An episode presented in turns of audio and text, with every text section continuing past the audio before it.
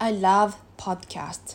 I haven't done the math, but if I had to guess, I'd say I spend more time listening to podcasts than I do reading books, watching TV and movies, or listening to music combined.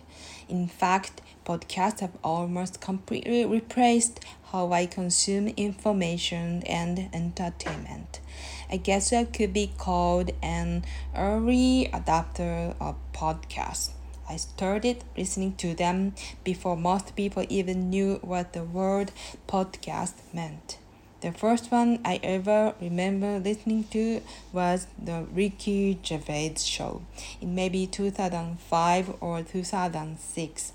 It was an absolutely hilarious podcast, and I remember how hard it was to keep a straight face while riding the bus to university while I listened to it.